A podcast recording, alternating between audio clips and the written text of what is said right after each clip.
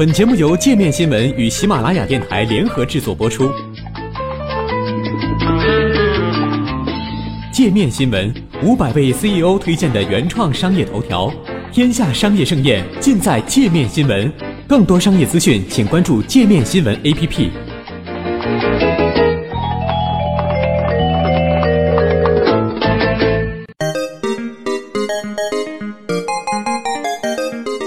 收听界面新闻，我是主播刘贺佳。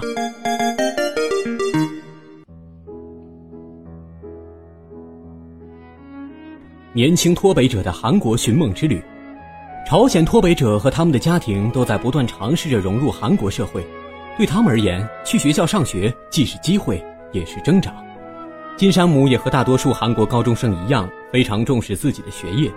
但作为一名二十二岁的脱北者，金山姆在这个国家一直扮演着追赶者的角色。金于二零一二年来到首尔，但他受过的那点教育使他根本无法适应这个激烈竞争的社会。虽然都是朝鲜族人，但这里的情况和朝鲜和金正恩政权完全不同。在朝鲜，他们经常搬家，也总是转校。他记得他上过的最后一节课还是在六年前。他很幸运能够进入一所当地的寄宿学院学习。这所寄宿式学校位于距离首尔一小时车程的山区。学校成立三年以来，仅招收过十五名朝鲜年轻人。直接去普通学校的话会很难。金有些羞涩地说：“你必须先学习一些基本知识，有了信心后才能融入普通学生。”在跟母亲和姐姐一起逃离朝鲜几年后，金仍觉得数学和英语的学习很难，而这些科目却是他的韩国同学拿手的。最困难的还是去适应，他说道。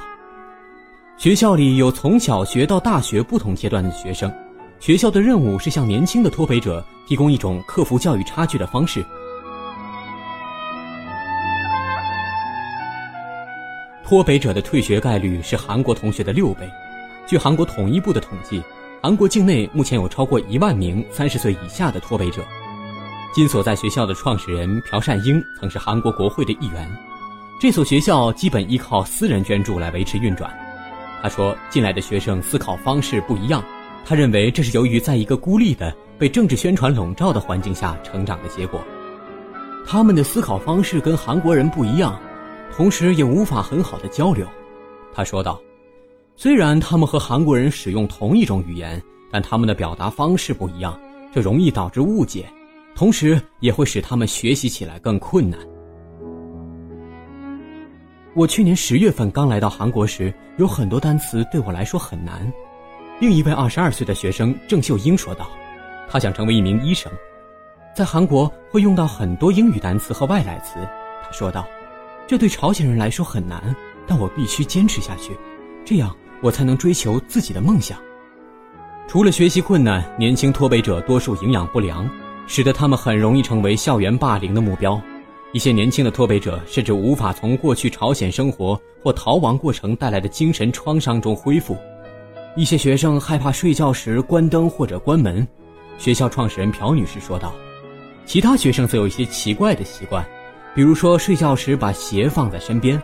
在他们逃离朝鲜抵达韩国后，许多学生都会把鞋放在窗户下，时刻准备着能够快速逃脱警察的抓捕。他说道。金的父亲和哥哥都还在朝鲜，和金一样，许多学生都至少跟他们父母中的一位分离着，这也加剧了他们的孤独感。金说，他想念仍在朝鲜的家人，但让他们来韩国是不可能的。脱北者在韩国的普通学校里一般都过得很艰难。在2012年经济合作与发展组织对其成员国的一次调查中，韩国在阅读和数学上名列第四，在科学上排名第七。这得益于激烈的竞争和长时间的学习，但由于跟不上步伐，许多脱北者最后不得不和比他们年轻许多的韩国学生一起学习。而金山姆所在的学院却有所不同，该学校拥有六名全职老师和二十名志愿者，能够提供一对一的学习和帮助，同时有顾问会每两个星期过来探访一次。和典型的长时间学习形成鲜明对比的是，这所学校对学生的课外活动。比如体育和音乐也非常重视，学校被大自然包围的地理位置也很重要。这所学院特意选址于远离喧嚣的首尔市区的山区，京畿道的大山和牧场提供了一个安静的学习环境。每天我们在大自然中上一小时的课，赵秀晶老师说道：“我们试着去治愈学生。我想我们和其他学校不一样的地方在于，我们有从外面来的志愿者，他们能提供许多不一样的活动。”学校名称的韩文意思是“不要忘记我”。学校成立三年便获得成功。朴女士说：“所有学生都顺利毕业，有一些还去了韩国的知名大学，如首尔国立大学。”据朴女士介绍，学校从政府那里获得的资助仅能支付一个月开销。学校网站上2013年某月的捐助名单显示，其他捐助者既有公司也有个人，而捐助金额从20美元到2万美元不等。在学校学习两年之后，金说他的成绩有所提高，但他希望。下一年将会是他在这个学校的最后一年。我想去工科学校学习技术，我想将来成为一名工程师。他说道：“我现在处于高中阶段，所以我还需要再多学一点。”